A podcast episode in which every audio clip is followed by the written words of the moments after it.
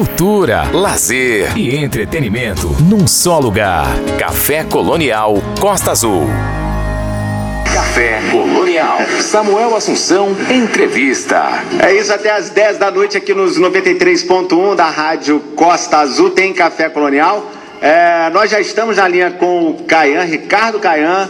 É, ele está em São Paulo, mas ele é baiano, tá com uma música, tá com um disco, um álbum lindíssimo aí na praça pra gente ouvir, Paixão e outras drogas. Pra gente é, conhecer, saber do que a gente está falando, vamos ouvir primeiro. aí a gente inicia o papo aqui com o Caian, com Heroína. É, também acho. Isso aí, galera, vamos lá. Começar a brisola. Mi maior. Meu bem, você bem sabe, minha vida é uma droga. Pois já usei muitas, nunca fiz yoga. Eu sempre almoço enlatados de sobremesa uma paçoca. Eu sei que eu sou viciado. Gelo limão, lata de coca. Isso é fofoca.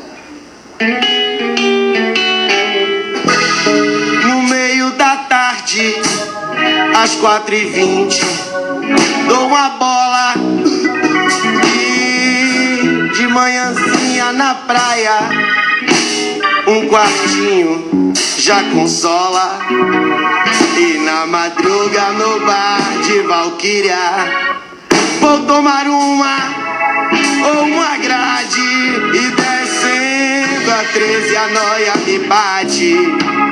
Depois você que eu chego tarde.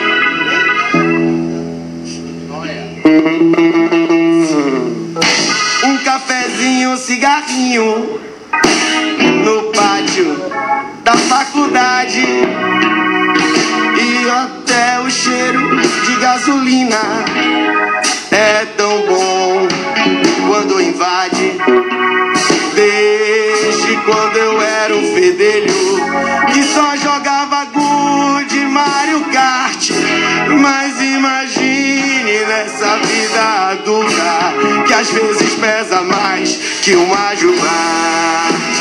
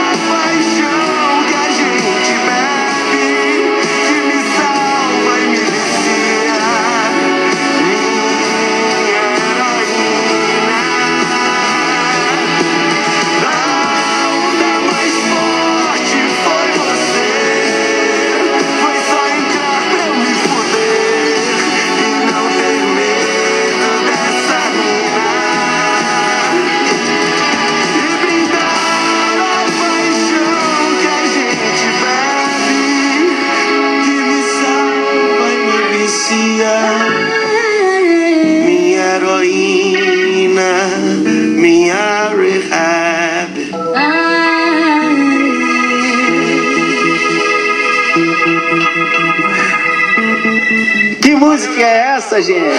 Café Colonial. Samuel Assunção, entrevista.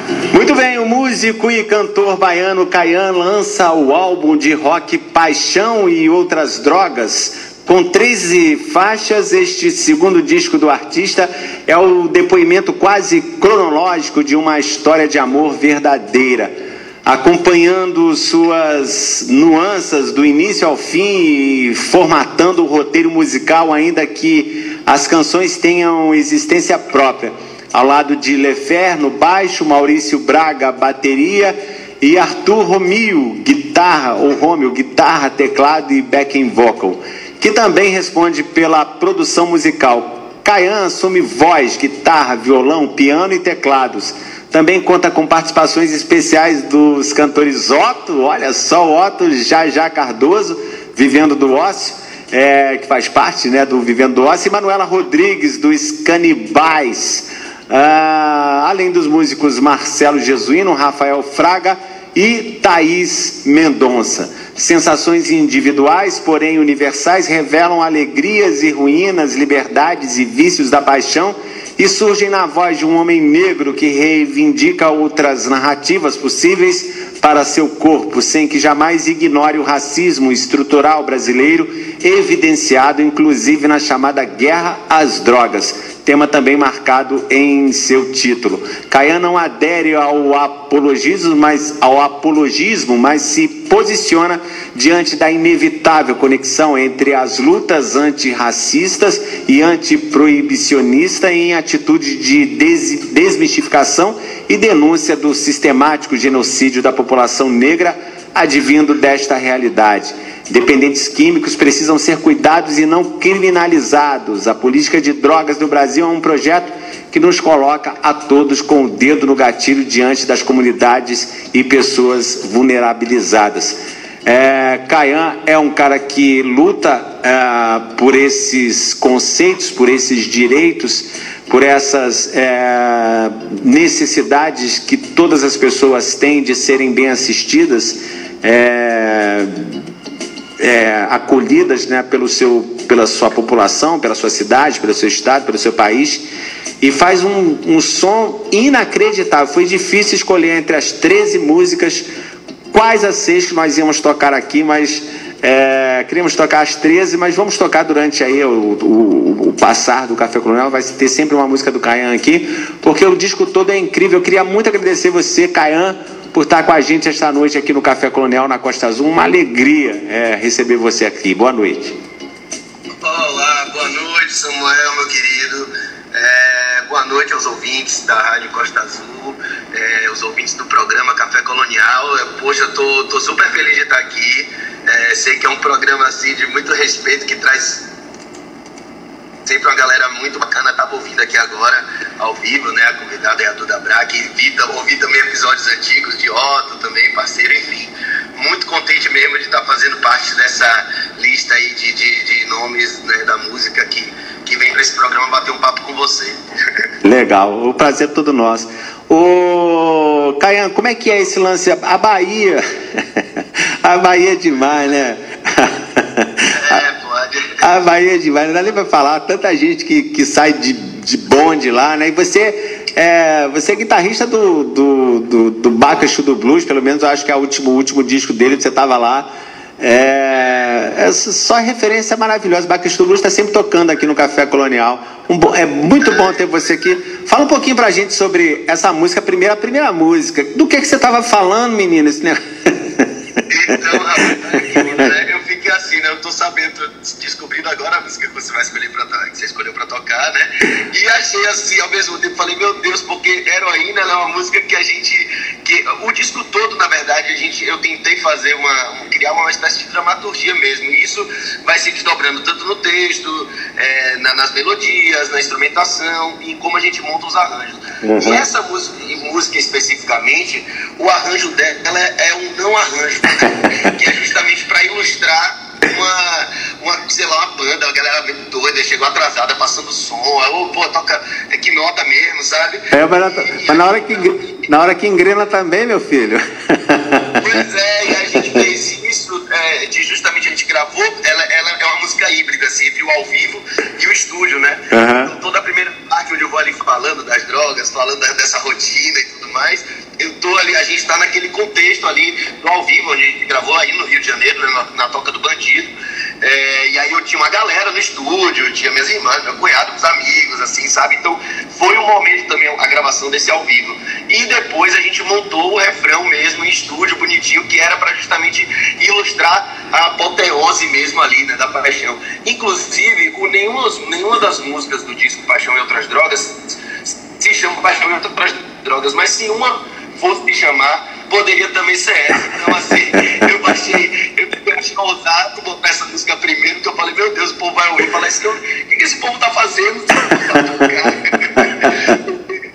Mas ao mesmo tempo é uma excelente música para falar mesmo do que é o disco, né? Assim, que é justamente essa coisa de que é, a, as drogas elas são simplesmente um cenário que vai compor ali e ilustrar também é, uma história de paixão, que é justamente o, o, meu argumento, né? O mote do disco é isso, né? Que a paixão é, é a, a droga mais pesada que se pode fazer uso entra ali, é isso, é a droga que te deixa de cara, é a, que aqui também tira seu apetite, que às vezes tira seu sono, que dá, dá como é que é, borboletas no estômago, sim, dizem, né? Sim. Fica assim, faz, faz todo tipo de coisa, inclusive é, se sujeita a todo tipo também de, de, de humilhação, ou, né, porque se a paixão ela vai ali é, virando, é, ela vira, pode virar muito facilmente uma obsessão, né? E de repente você está ali é, numa espiral né, de, de, de, de, de um relacionamento, de uma dependência emocional que é, começa ali a partir da, da primeira paixão, né, daquela primeira fagulha.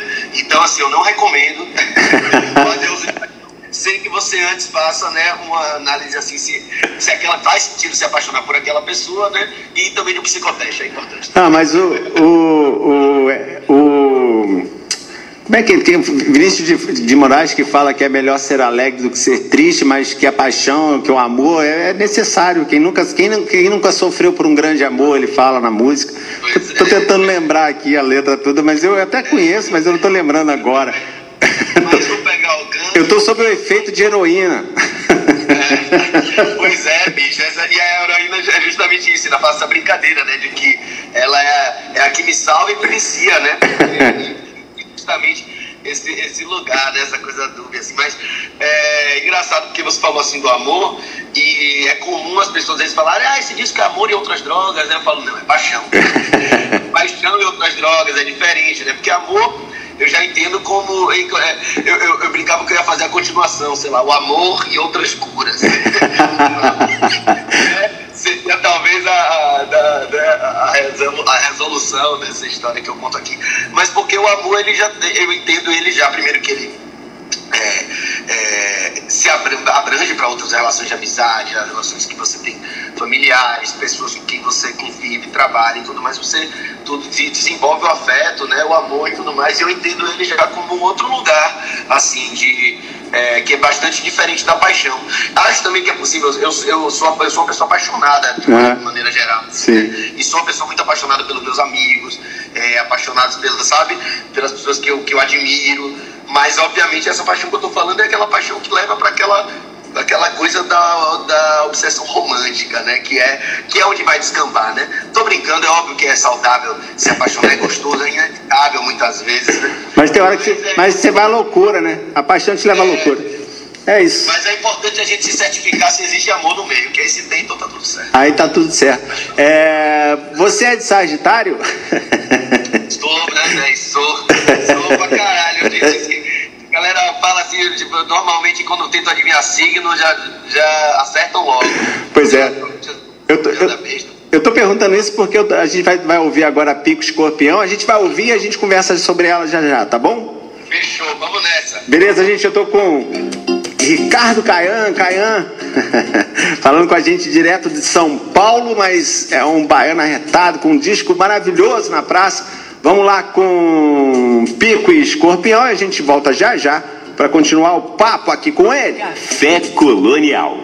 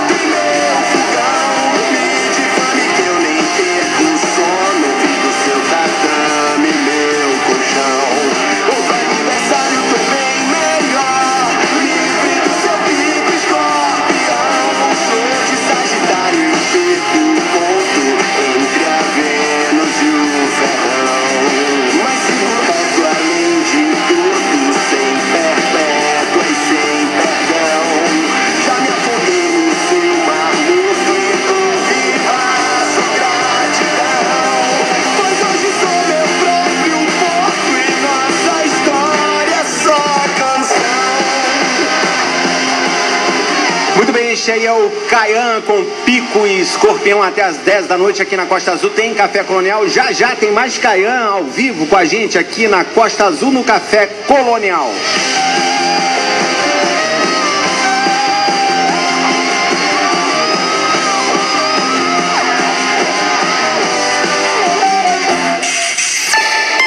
Noventa e três vírgula um. Está no ar a sua música. Alô, quem fala? Alô, aqui é o Joaquim. Oi, Joaquim, que música você quer ouvir? Eu queria ouvir uma música bem romântica. Opa, animado, hein? É que estamos comemorando aniversário de casamento. Meus parabéns. Então, música para os pombinhos, porque o amor está no ar. Para ouvir e amar. Rádio, é só ligar. Uma campanha aberta. Nova programação. Costa Azul.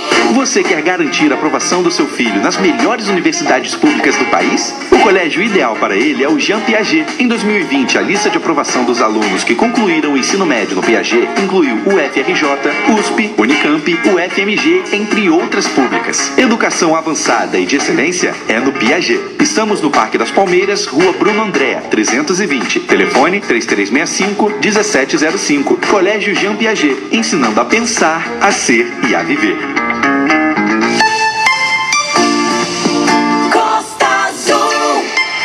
Costa Azul, 9 horas e 4 minutos. Café Colonial. Todo mundo escuta.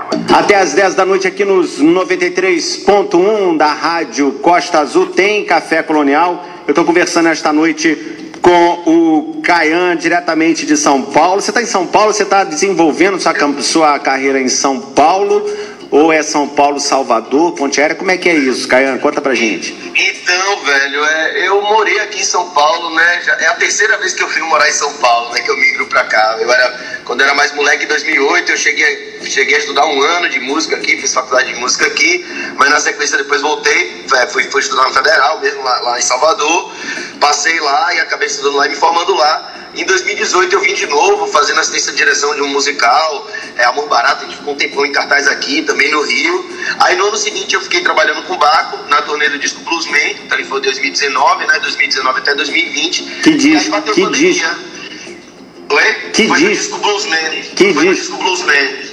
Oi? Eu tô falando que disco esse disco do, do, do Baco, Ah, Bluesman? sim, claro, eu perguntei.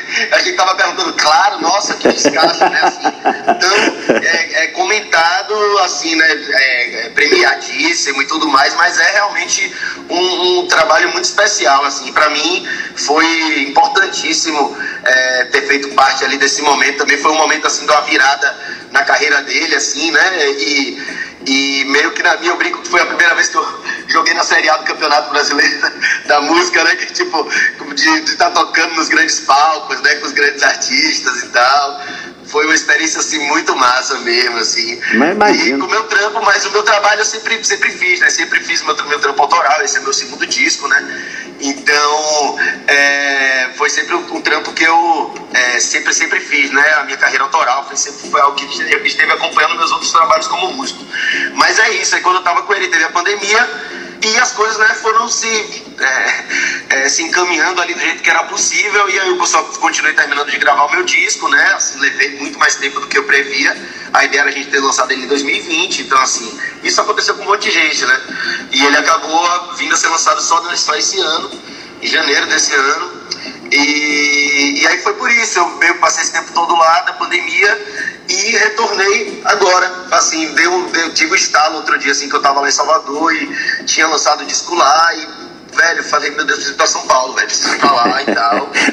E foi muito bacana aquela coisa de dizer, cara, que você tá em São Paulo e as coisas vão acontecendo, é, é, é real mesmo, assim, sabe? Eu já tinha essa parceria com o Otto, que, que gravou, fez participação no disco, a gente já tinha se encontrado em outras ocasiões lá em Salvador. Mas foi massa, assim, que eu chegando, foi a semana do aniversário dele, aí fui na casa dele, aí conheci a galera, cheguei esse de Melo, é, a Turca, uma amiga minha cozinheira, fantástica, uma galera, você sabe? De Melo? Caramba, de Melo é demais. É, o Tim Mello, e depois encontrei ele outro dia também. A gente foi dar uma entrevista no mesmo podcast. Calma, massa. calma, calma, calma, calma. Total, eu demais. Engraçado que eu tocava umas músicas de Di Mello no, lá atrás, em 2012, quando eu fazia meus shows, assim, eu fazia sempre umas versões e tal. E a gente tocava, né, na época que ali redescobriram ele, né, e tal.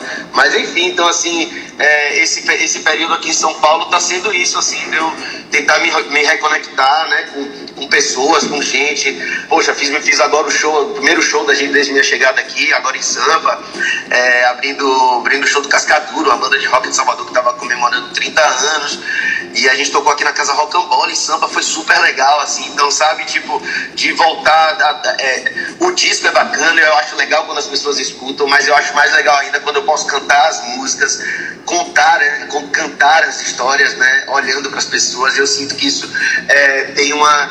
É, dá, dá, acho que um pouco mais de, de verdade um, e, um, e, um, e um contato mais, é, sei lá, mais mais forte mesmo, assim, do que às vezes os algoritmos são capazes de fazer, sabe? Sim, é verdade. É, e eu sinto que o meu, tra meu trabalho, ele é bem isso, assim, eu, eu, eu fico fazendo as coisas ali pra rede social, tentando fazer tudo ali, como, mais ou menos como manda a cartilha, né?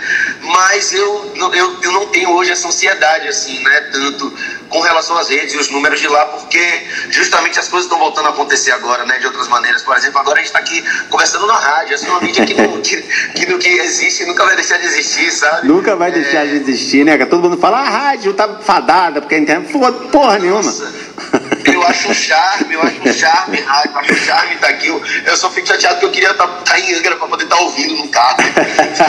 tipo, mas é isso, assim. Então eu, eu sinto que eu tô é, tentando encontrar esse caminho inverso mesmo, do presencial, levar que as pessoas vão e me acompanhem, mas de uma maneira mais fiel mesmo. Eu sinto que as pessoas que me seguem após os shows são pessoas que acabam realmente né, tendo envolvimento ali mesmo ali com o trabalho e tudo mais. Então, eu sinto que esse caminho é, é, é, é, o que hoje tem me interessado mais e eu, eu, precisava estar aqui em São Paulo. Vim de carro, dirigindo de Salvador para cá, meti as coisas no carro. Que maravilha! É, e aí vi que o plano também é, sabe, é descer com meus, meus dois músicos que estão me acompanhando aqui nos trabalhos aqui, que é Lefê, né? Que é, você falou Lefé no começo, mas é Lefê. Lefê. É, é, e, e na Bahia a gente fala Leifê, né? Ah, é verdade. Então, eu já fui, eu já fui de ônibus até Salvador, foram 36 horas de angústia. De angústia. Ah, mas mas, mas, não, cara, mas foi, foi bom porque assim, foi pro carnaval de 2004. Aí 2006 eu fui de avião. Fui dois carnavais na Bahia que foram inesquecíveis da minha vida. Imagino, valeu toda a pena passar por toda aquela estrada e, e, e, ver, né? Porque o avião, na verdade, é rápido, mas você não vê nada. Pelo menos na estrada do ano você vai vendo, né? É.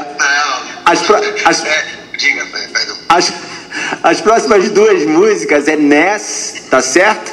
Ah, então, essa música na verdade chama Ne. Ne. É, Ness? É, é como se pronuncia, que é, é nariz em francês. Ah, tá. Ne. Então tá bom. E é uma música conversa que eu falando, né? Bom, mas vai lá, apresenta tu aí. Não, tá bom. Nós vamos cantar nessa, tem a participação do Jajá Cardoso e também vamos tocar a sós com Manuela Rodrigues. Fala pra gente dessas duas músicas. Eu tenho aqui o, a, o seu, seu faixa a faixa, mas eu quero que você fale pra gente.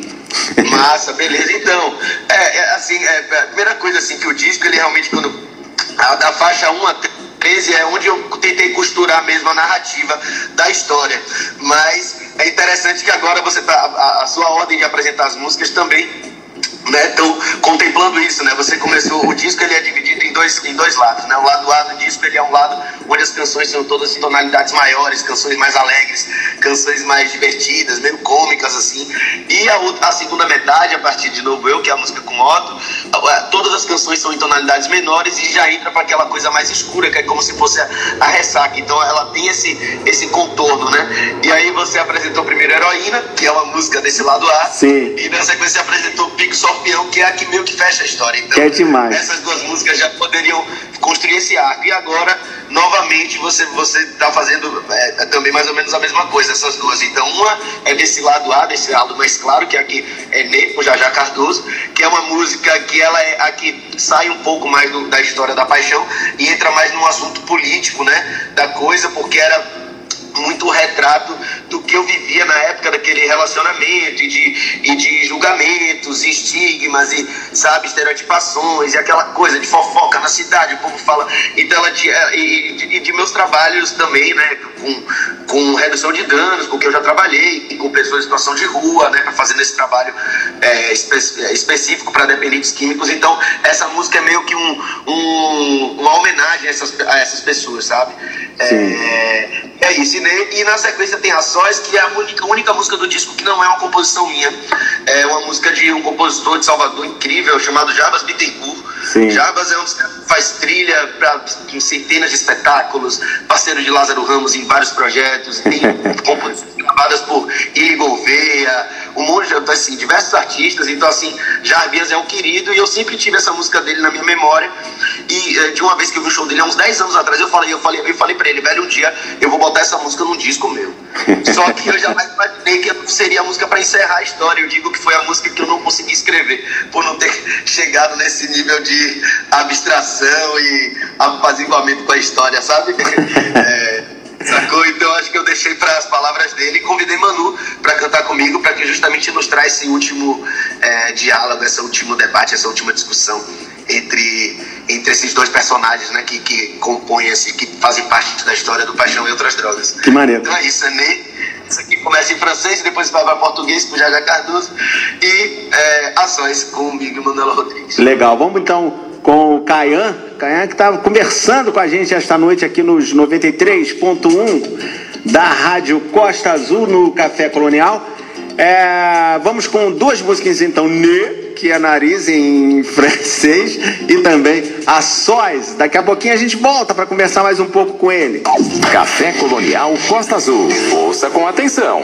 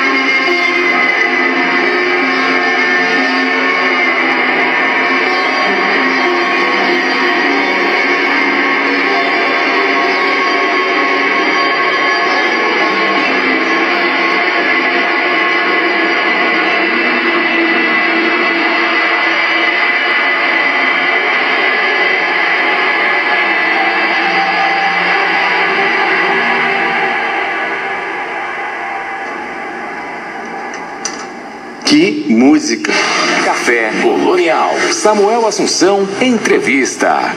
Até às 10 da noite aqui nos 93.1 da Costa Azul tem Café Colonial. É... Ouvindo essa música, essas duas últimas músicas, na Nê você canta em francês, que é demais. Você já explicou o significado dela aqui. É... E também agora no...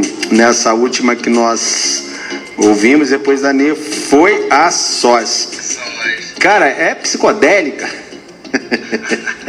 que massa, velho. E esse final especialmente, né? Eu, eu, eu aqui não tava ouvindo direito, eu não, sei, eu não, não vi que tava ainda com aqueles ruídos ali no final. Aí eu achei até que tinha acontecido alguma coisa, até mandei uma mensagem no WhatsApp aqui, tá, tá tudo certo. Tá tudo certo.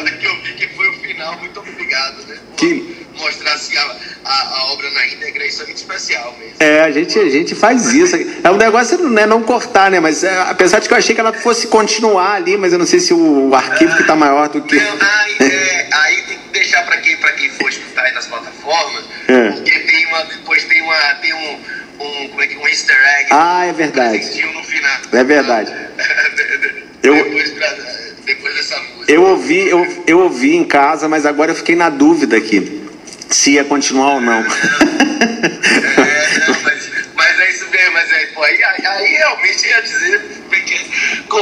É que a gente ia, tô- ia ficar assim, né, numa, numa gratidão. Ainda fala, meu Deus, tocaram até a hidden track do disco, cara. Não, mas na- Mas muito bacana mesmo, Samuel. Eu- Mas eu, eu fico ouvindo você aí, fico super feliz, assim, de saber mesmo que você tá, né, curtindo o som. Pra mim, assim, é muito especial mesmo. E que- Seja no entrevista, tocou num amigo, vem falar, sabe? Pra mim é sempre muito especial. O som é lindo. Esse- Caian, é, eu tava vendo aqui as tuas, as tuas, é, as coisas que você aprontou aí durante a vida, fazendo teatro, fazendo música sempre. Encontrei uma coisa aqui tão, tão maneiro, tão engraçado, trânsito. Ah, rapaz, você foi lá, não foi, velho? Que maneiro, cara. Como é que vocês gravaram aquilo? Que foda. E já falando da, da- da- já falando da porra do carro, que ninguém quer largar essa merda, né? Então, é transito, na verdade, né? A brincadeira da música É transito, é verdade, transito. É É transito. transito. E ali na época eu tinha um, eu tinha um trio, um parceiro meu da faculdade e um outro colega que me acompanhou também a vida inteira, que também gravou as percussões do disco, que é Rafael Fraga, era Leonardo Lima e Rafael Fraga. Dois parceiros, a gente era Ricardo Caian e os Beduínos Gigantes.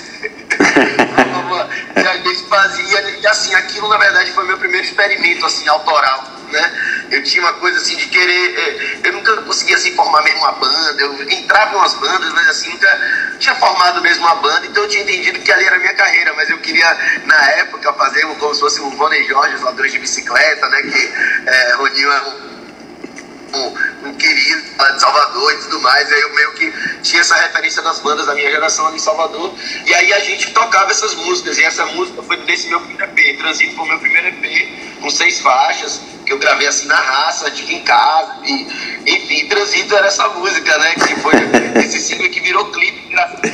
Jackson Costa. O clipe é maravilhoso. O clipe é maravilhoso. Que maneiro. É, e foi ideia de Jackson Costa isso. A gente, ele apresentava um programa lá na, é, sábado na, na TV e a gente foi participar do programa. E ele conheceu as músicas e quando ele ouviu essa, ele ficou querendo, vamos fazer um clipe, vamos fazer um clipe. e aí ele, aí de repente, no primeiro EP eu tinha um global. Dirigindo e atuando no meu clipe, assim, foi, porra, foi, foi, Que foi barato aquilo, que massa que você encontrou isso lá. Inclusive eu tenho que subir em algum momento essa, essas faixas, acho que elas só estão no meu SoundCloud. É, eu, eu, eu, eu consegui achar no YouTube. Você tá com aquela roupinha lá dos filhos gigantes, que maneiro. É, família, família teve, teve influência aí nessa sua vida artística, nessa tua carreira sempre proeminente, sempre crescente, desde, desde muito tempo atrás você tá aí fazendo arte. Rapaz, eu vou te falar, eu sou, eu sou, falo, eu sou um preto, um pretosado, né? Eu, eu sou, eu vi, eu sou um preto que cresceu na, na, na classe média, né? Meu pai, meus pais, apesar de terem né, vindo dessa história mesmo de eh, imigrantes eh, nordestinos indo para São Paulo, trabalhando desde muito cedo e tal, mas eu tive, né, o, o- o- esse, esse, esse privilégio não, né, porque diz que todo privilégio para preto é pouco, né, Larissa, minha amiga me, me, me, disse isso uma vez, eu acho importante, mas assim, eu tive essa vantagem de ter eh, sido a exceção da regra ali, né, e ter podido fazer coisas que eh, seriam né, eram naturais para qualquer outro, outra criança, adolescente. Então, o que eu quero dizer com isso é que eh, eu estudei em bons colégios, eu comecei, eu tinha instrumento em casa desde pequeno. Eh, eu, eu lembro que eu fiz violão quando eu nem queria fazer violão. Eu fiz lá alguns meses, aprendi a tocar. Aí depois teve a apresentação, falei minha mãe que eu não queria mais fazer. Então, assim, de você queria jogar bola, mas eu era péssimo com bola. E aí, e, enfim, mas é isso. Aí logo depois eu comecei a tocar, então assim, meus pais sempre investiram, assim, sempre é, se orgulharam e que me deram ali todos os, os meios, né? Então eu sempre tive professores de música, estudei no conservatório, meio que passava nas matérias do colégio, assim, mas o meu ano era em, em função da apresentação anual que tinha na minha escola, né? Nos festivais de música. Então, acho que a minha vida inteira, na verdade, eu estou participando de festival de música, porque até hoje, quando sai festival de rádio lá de Salvador, eu escrevo. Eu, sabe, eu, eu fico doido, assim, ah, vou cantar alguma música, ou então fiz alguma e quero gravar. Então, assim, a minha vida toda foi assim, foi mesmo para ser isso mesmo. Eu era muito fã do Paralamas, né? Então, assim, e, e, minha mãe tinha os discos em casa e tudo mais. Sim. Então, é, que foi, eu queria ser mesmo, eu lembro que eu queria ser Herbert, Herbert Viana. Eu ia falar disso, que tua, tua, tua referência maior é Herbert Viana, né? É ele, velho, é ele, assim, a referência é, maior, assim, sabe?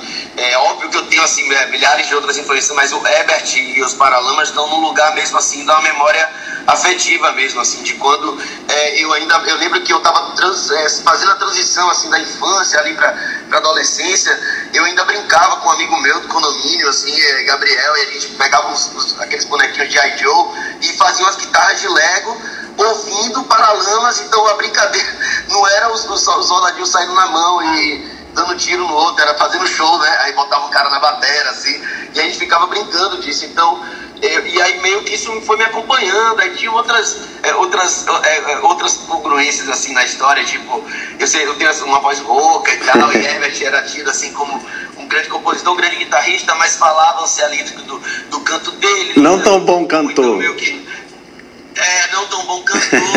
e aí a galera diz, ah, mas você, você não vai cantar, você toca bem, mas você não vai cantar, porque você é rouco. Eu falo, Herbert Viana também é rouco, velho. Sabe?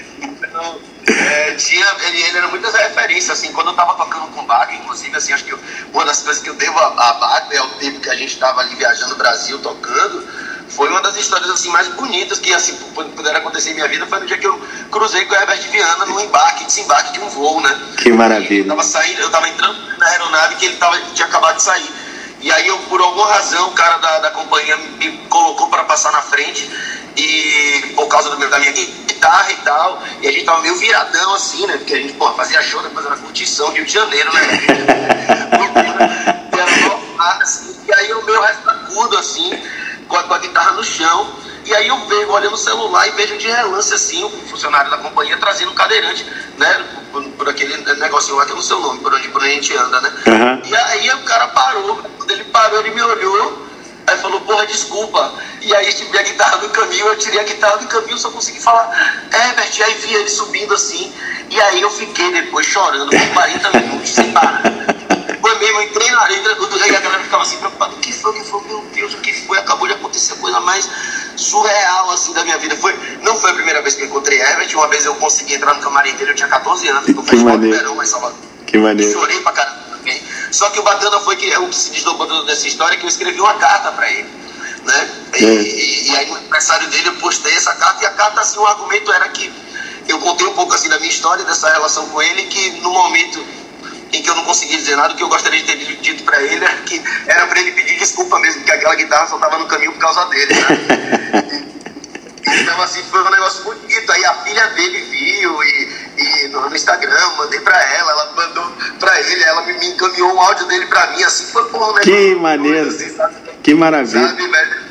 Porra, esse cara, assim, sabe, trinta e tantos anos de carreira, e o cara tratando fã, assim, sabe, com esse mesmo carinho. Eu tenho muita admiração, assim, pelo Paralamas, inclusive como banda, como empresa ali, sabe? É. Os mesmos músicos dele sempre, é uma família ali, sabe? O... E a galera, meu irmão, é trabalhadora, sabe? É. É, rodando o Brasil até hoje, fazendo show mesmo. É, o... Eu, assim, tenho muito respeito pela carreira e pela história dele. Pô, ele é demais. Paralamas é demais. Albert Viana, ele, ele pô, foi o, o cara mais resiliente do mundo quando sofre aquele acidente. Toca, passa a tocar com a mão esquerda, né? e, pô, continua fazendo aquilo que ele está fazendo. Ele, é, é, tive momentos emocionantes também quando eu vi pela, pela primeira vez. É, não, eu, eu é, quando ele cantou no Os eu tenho 11 graus de miopia, eu sempre fui fundo de garrafa. Quando ele quando lançou essa música, era garoto. E foi uma libertação. Agora eu uso lente, né? mas mais, não tão recentemente, talvez uns sete anos atrás, oito, teve um show deles em Paraty que foi lindíssimo. E foi um dos shows que eu mais chorei na vida também por causa da presença dele lá. Eu acho que é, é um cara que. Aquele, aqueles primeiros shows do retorno dele ali foram muito. Eu, primeiro, eu lembro também do primeiro que eu vi. Não, eu teve um que eu vi que eu consegui pegar a baqueta de Barone, velho. eu dava umas cagadas também, porque era, era muito fã, muito. E era muito emocionante mesmo, assim, porque era ele cantando aquelas músicas, depois aquilo que ele, que ele passou, principalmente o Calibre, né? Que é aquela música que abre, né? Sim. O disco, que sim. Né, eu, no, no, Calibre do Perigo, eu não sei de onde veio o tiro, é um negócio assim, sabe? Uma metáfora muito louca. É, né, demais. Tá acontecendo como se fosse uma espécie de profecia ali, mas é um cara, né, velho, vencedor, um cara incrível, assim, um pai foda, sabe? Eu vejo, acompanho assim um pouco ele com, assim, com uma família, ele é bem discreto, né? Mas, é. ele, mas assim, dá pra ver que é um cara, assim, sabe, um ser humano que é, como pessoa representa a arte que colocou, que colocou no mundo, sabe? É um, é um iluminado no melhor dos sentidos. É. Ô, Caian, eu queria muito agradecer a você por estar com a gente. É claro que eu não esqueci do Otto, meu amigo. Nós, vamos terminar esse papo com o novo eu, você cantando com ele. Fala um pouquinho desse, desse som pra gente, desse encontro com o Otto. Otto é demais, esteve aqui com a gente no Café Colonial, bateu um papo super legal. Ah, velho, até esse cara, né? Falei um pouquinho já dele antes. Esses dias eu encontrei Otto, eu tava no. Parei no sinal assim de carro e Otto para atravessar na, na, faixa de pedreiros com as compras na mão, assim, sabe? Falar, velho, não é possível eu tô sequência, sabe? Tô, tô, no show de Truman. Né? Mas Otto é uma figura, velho, assim, uma figura assim rara mesmo, assim. É um, é um cara que ele é exatamente aquela, aquela música dele, é o que ele é ali no palco, sabe? Ele é ele emana assim mesmo carinho, sabe, afeto, é um cara que agregador. E, e o meu contato com ele foi, velho, mandar uma mensagem para ele no Instagram, velho. e, e ele, sabe, na sorte, assim, ele respondeu minutos depois. E eu mandei a música para ele no WhatsApp, e aí ele, cara, eu amei essa música, velho. Fazer, falei, velho, eu falei essa música tinha sua cara e tal, é, e tudo. Ele, porra, vamos gravar, peraí que eu vou dar um jeito pra Salvador. Eu falei, não, mano, vamos. E aí, tipo, voltei por ele, ele tava assim, não, peraí, tipo, vou aí, tava pagando pra, pra cantar o teu disco, sabe? Porque é. é isso, o cara é um artista, né? O cara, ele, ele tá ali pelo. É, não, é, não é material o negócio, é arte, né? É, demais, é, demais. Nível, assim, né? É o Mangue Beat. Eu, eu tenho uma gratidão é o Mangue é, Beat. Velho. Isso, a galera de Recife, a gente outro dia tava até conversando isso com os baixistas do, do, do do livro. E, e, é isso, assim, que a galera de, de Recife tem muito essa coisa, né, de se juntar como, como um grupo, um bando ali, né? Tem isso na história. Isso em Salvador acho que faltou um pouco, assim, sabe? Acho que da nossa cena. A gente tem algumas, alguns, algumas questões, assim, nessa convivência. E, e eu percebo muito isso em Otto, né? Como ele é agregador mesmo. Porra, ele, ele me convidou para cantar no show, último show dele que ele fez aqui em São em Sampa, no Estúdio SP. Sim. Cantei com ele Ciranda de Maluco, sabe? Ciranda de Maluco. Aqui, que demais, né, cara? E aí é isso, aí quando eu mandei, ele pirou na música e tal, foi pra Salvador, a gente se encontrou, é, é, gravamos a música, ele fez a maior farra, eu tinha mandado a música pra ele há um tempão, e uma curiosidade assim que Otto, ele é muita coisa do agora, né? É assim, a, a música do momento. Otto, você tem que andar com o gravador colado nele, porque ele solta o verso e, e ele, não vai soltar, ele não vai soltar o mesmo, vai soltar outro depois. Então você tem que ir catando. A gente fez duas músicas juntos nessa brincadeira. Né? Numa ida dele, assim, durante, enquanto a gente gravava e saía, ele, a gente fez um samba, né? Que ele, ele, ele, ele olhou pra mim e falou assim, Caiano Mar. Ele começou a ir falando Caiano Mar, né? Ele virou Caia no Mar. Depois eu terminei a música. Que maravilha. Muito legal. E aí, como ele chegou no estúdio, e eu tinha mandado a música pra ele antes, né? Pra ele ensaiar a música e tal. Que nada, velho. Otto, tipo, Otto. Como é que ele vai ensaiar se ele vai chegar lá e vai fazer, entendeu? Tipo, Otto é, é Romário mesmo, assim, sabe? Tipo, e aí foi massa, porque ele cantou ali a, o que a gente tinha, o que eu tinha pensado, só que ele entregou o dobro, porque tem uns, umas, umas falas dele no, no começo e no fim ele faz uma música incidental, incidental que ele compôs na hora, sabe? Então é um negócio doido, assim, como a coisa foi se, se amarrando. Então, assim, eu tenho uma gratidão imensa. Que maravilha. Assim, agora há pouco. E assim, velho, um querido. E porra, velho, essa música que foi o single, né? Foi o primeiro single do disco foi, foi Novo Eu.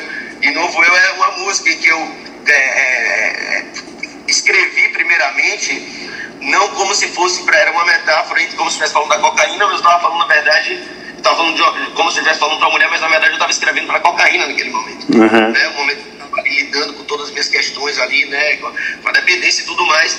E, é, mais, e também no meio daquela paixão louca, né? E aí eu depois girei a chave, que a música era por aquela doideira aquela dependência emocional mesmo, aquela obsessão romântica, aquela, sabe, aquela projeção maluca, aquela coisa que não tava boa para ninguém, sabe? Já não chega no nível mesmo de estar tá tóxico e as coisas. E a gente precisa cair na real, né? E fazer. Então, assim, essa música foi, foi, foi, foi despertar. É, é, o, o, o, título dessa música ia ser Parece cocaína, mas é só paixão, mas aí.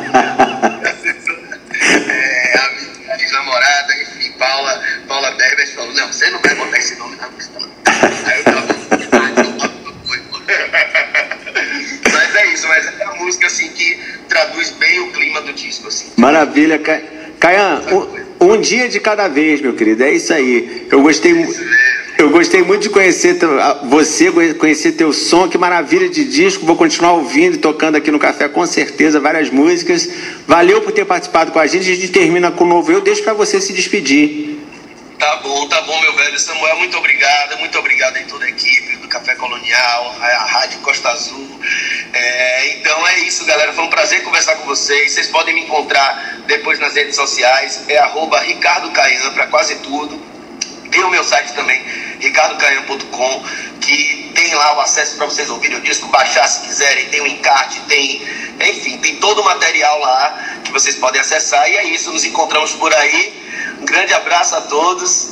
E é isso, espero que curta essa história de paixão e outras drogas. Valeu! Valeu! Esse.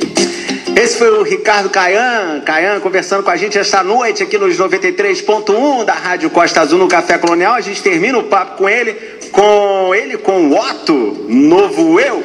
Café Colonial. Samuel Assunção, entrevista.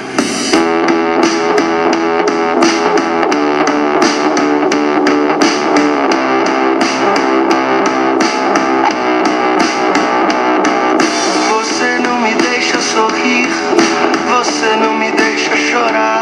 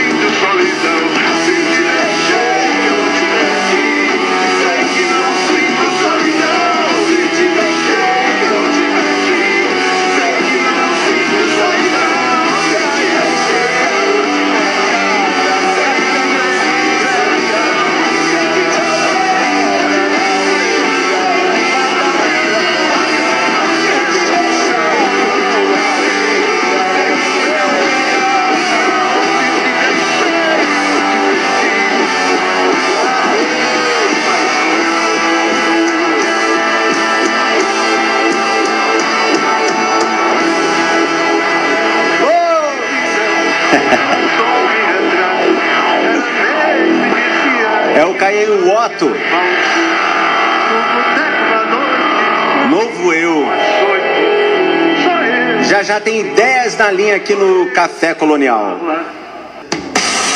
Participação especial no Café Colonial Costa Azul. Boa noite, Dulce.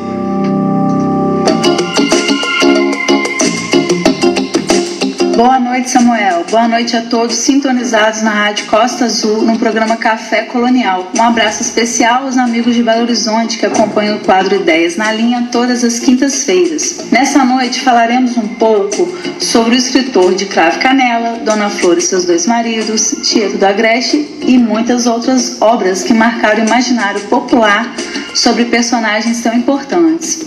Isso mesmo, hoje falaremos de Jorge Amado Há muitas celebrações e eventos que comemoram 102 anos do escritor e por isso escolhemos uma obra também para fazer jus às homenagens. Jorge Leal Amado de Faria nasceu em Tabuna em 10 de agosto de 1912 e faleceu em Salvador 6 de agosto de 2001. Foi um dos mais famosos e traduzidos escritores brasileiros de todos os tempos. Jorge foi o autor de variadas obras que foram é, para a televisão e para o teatro, como já mencionado Dona Flor e seus dois maridos, Tenda dos Milagres, Tieta do Agreste, Gabriela Crave Canela, Teresa Batista Cansada de Guerra, foram suas criações. A obra literária de Jorge Amado possui 49 livros ao todo e também já foi tema de escolas de samba por todo o país. Os seus livros estão em prateleiras e nos lares de 55 países, em 49 idiomas, assim como em braille e fitas gravadas para deficientes visuais. O livro escolhido é Capitães da Areia, um romance que retrata especialmente a história de crianças e pré-adolescentes em situação de rua. Eu escolhi essa obra porque, quando ali pela primeira vez, fiquei impressionada com a forma com que Jorge Amado nos coloca dentro da história e, claro, pelo próprio tema, que infelizmente ainda é um fato nas ruas brasileiras: crianças abandonadas ou exploradas. Além disso, é um livro bastante pedido em vestibulares e Enem. Bom, um livro escrito em 1937 traz alinhado à sua história passagens e lembranças do período histórico. Dizem que Jorge Amado, para entender a dinâmica, a vivência de meninos de rua, ele morou um tempo com um grupo nas ruas da Bahia. Realmente é um laboratório humano e sua escritura carregava esse realismo. O início da obra, lemos algumas reportagens fictícias sobre os furtos que estariam acontecendo e os jornalistas acusando os capitães da areia, este grupo de meninos que praticavam pequenos assaltos e golpes na população. Moravam no trapiche na beira da praia. A história é contada em função dos, dos destinos de cada integrante. Leio a introdução para vocês. Começa assim, abrem aspas, Crianças ladronas. As aventuras sinistras dos capitães da areia. A cidade infestada por crianças que vivem do furto. Urge uma providência do juiz de menores e do chefe de polícia. Ontem houve mais um assalto.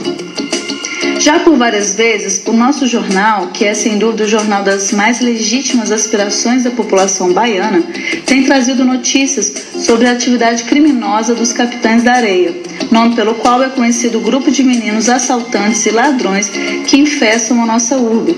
Essas crianças que tão cedo se dedicaram à tenebrosa carreira do crime não têm moradia certa ou pelo menos a sua moradia ainda não foi localizada. Como também ainda não foi localizado o local onde escondem os produtos de seus assaltos, que se tornam diários. Fecham aspas.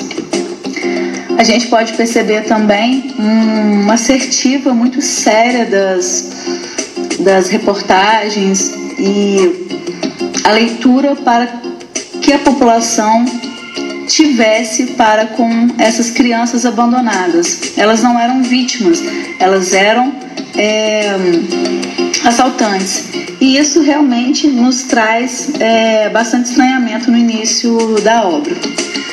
Alguns personagens, como Pedro Bala, Dora, Sem Pernas, Boa Vida, Volta Seca, João Grande, Professor, Gato e Pirulito, vão marcando todo, toda essa leitura e todo o nosso coração, porque, embora sejam personagens fictícios, a gente consegue imaginar, retratar em outras pessoas, em outras situações. A vida de todos foi atravessada pelo abandono e pela violência, e viver na rua foi uma escolha, uma opção. A gente vai se sensibilizando por cada um desses garotos e conhecendo a história deles. O líder do grupo era o Pedro Bala, que desde cinco anos morava na rua e perdeu o pai por um tiro enquanto o pai discursava sobre os direitos dos trabalhadores. Pedro exerce uma liderança incrível. Professor, que é uma, um dos amigos, era um menino que gostava muito de livros e era quem lia para todos. Sonhava em sair das ruas. O menino apelidado de sem pernas possui uma característica na perna e ele usa dessa situação para chamar a atenção das pessoas, seja no intuito da caridade, seja para aplicar golpes. Pirulito é um garoto que tem bastante inclinação para as coisas da igreja e tenta mudar seu perfil de malvado. A entrada de uma menina no trapiche exerce uma reviravolta, traz a disputa, a ideia de estupro e depois de variados momentos e brigas, ela se transforma em uma espécie de mãe e companheiro dos meninos, que é a chamada Dora. Há alguns adultos que tentam ajudar, como o padre José Pedro e a mãe de santo, Dona Minha. Um aspecto marcante era o contágio da varíola, e isso deixava todos muito tenebrosos. Dora havia perdido os pais devido à doença e nas ruas tentava um emprego. Leio na página 188. Abrem aspas. Ela comprou pão, comeram. A tarde toda foi uma caminhada de um lado para o outro à procura de emprego.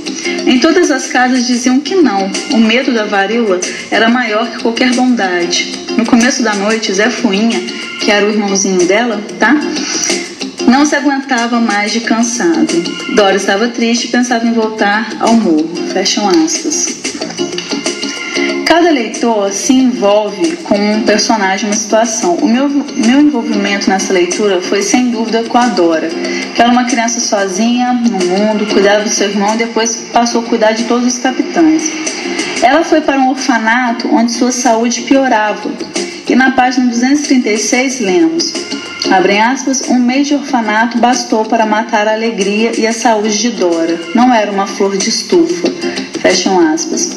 Ressalto claro que a obra tem de ser lida e analisada principalmente como uma forma de olhar para os problemas sociais e não projetar nas pessoas a velha divisão boa ou má. Em Capitães da Areia há questões sociais, psicológicas e até jurídicas sobre as pessoas em situação de rua, especialmente sobre as crianças. Há muito mais para comentar sobre essa obra, mas eu finalizo com um poema de nosso estimado poeta angrense Luiz Jardim, com o livro Oração pelo Brasil, uma obra que trata de maneira inconformada os poderes de nosso país. De um lado, o poder que não ajuda quem precisa, de outro, a pobreza e a injustiça. Pedro Bala lutava como um Robin Hood e a todos os capitães foram renegados pelo Estado. Leio na página 125 uma literatura comparada com essa vivência de Pedro Bala, com, com o abandono das crianças pelo Estado, pelos políticos e pelo um olhar também sincero de toda uma população. Leio na página então 125, partidarismo. Abrem aspas. O partido que era meu não lutava mais por mim. Aliou-se à oposição e voltou-se contra mim. No início era puro, chegava a ser inocente, era um porto seguro, acolhia toda a gente. O partido então cresceu, alcançou toda a nação, a muitos enriqueceu, pois não lhe falta ladrão. De repente se incendeia, queima qual fogo de palha. A coisa fica tão feia que quase nos atrapalha. Aqueles que eram bons saíram dali correndo, para então, de desgosto, não acabarem morrendo. Então o trem se perdeu, desceu os trilhos correndo, sem freio, sem direção, para o fundo foi descendo. O partido era bom, era a nossa esperança, mas hoje, em meio à lama, só a nós resta lembrança. É assim que acontece com os partidos no Brasil. A fruta boa apodrece nas mãos dessa corja vil. Agradeço a todos pela escuta e agradeço ao Samuel, à Rádio Costa Azul e ao nosso querido Luiz Jardim. Um abraço a todos. Café Colonial. Ouça Desfrute. É isso, Dulce Godinho com a resenha de Capitães da Areia. Eu vi o filme, não li o livro. Filme lindíssimo, acho que o livro deve ser melhor ainda, porque o livro tem muito mais detalhes. Eu vou com o tema do filme, Carlinhos Brau, Talavera.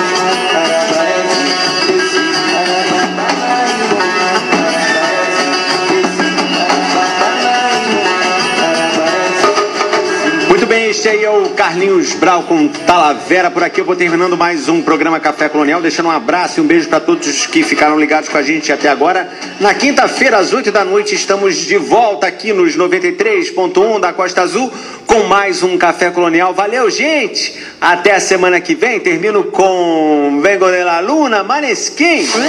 Café Colonial. Todo mundo escuta. Io vengo, io vengo, io vengo, io vengo dalla luna che il cielo vi attraversa e trovi inopportuna la paura per una cultura diversa. Su di me riversa la tua voglia perversa ed arriva al punto che quando mi vede terza e vuole mettermi sotto suo signor rotto che si fa bando restando attaccato sul cruscotto e non ha capito che sono disposto, man, a stare sotto, man, forse nemmeno quando fotto, yeah, man, ma torna al tuo paese sei diverso, è impossibile, vengo dall'universo perché l'ha rotto perso, che vuoi che ti dica, amico, tu sei nato qui perché qui ti ha partorito una figa, in che saresti migliore, fammi il favore, compare, qui non c'è affare che tu possa meritare, sei confinato ma nel tuo stato mentale, io sono lunatico e pratico dove cazzo mi pare, io non sono nero, io non sono bianco, io non sono attivo, io non sono stanco, io non provengo da nazione alcuna, ma io sì, ti porto sulla luna, io vengo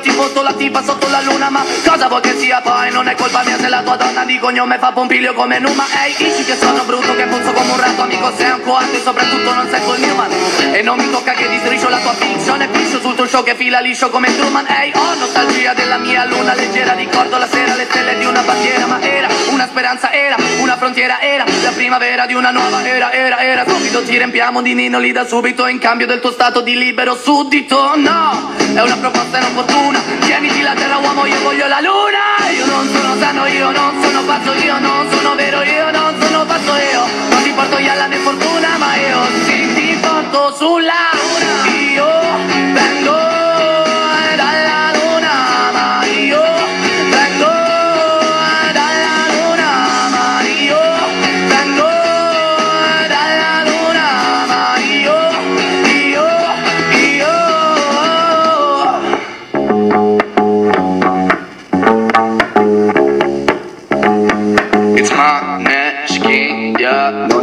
facile per me trovarmi qui. Ero un ospite inatteso, peso indesiderata Rese complici i satelliti che Riflettono un benessere artificiale. Sì, artificiale Ehi, luna sotto la quale parlare d'amore Tu scaldati in casa davanti al tuo televisore. La verità nella tua mentalità È che la fiction sia meglio della vita reale. Che invece è imprevedibile Non è il frutto di qualcosa già scritto. Sul libro che c'è letto tutto Ma io, io, io no, io, io, io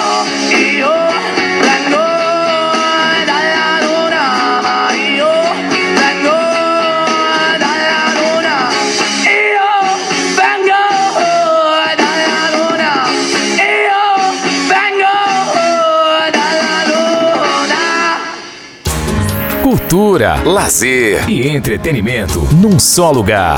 Café Colonial Costa Azul.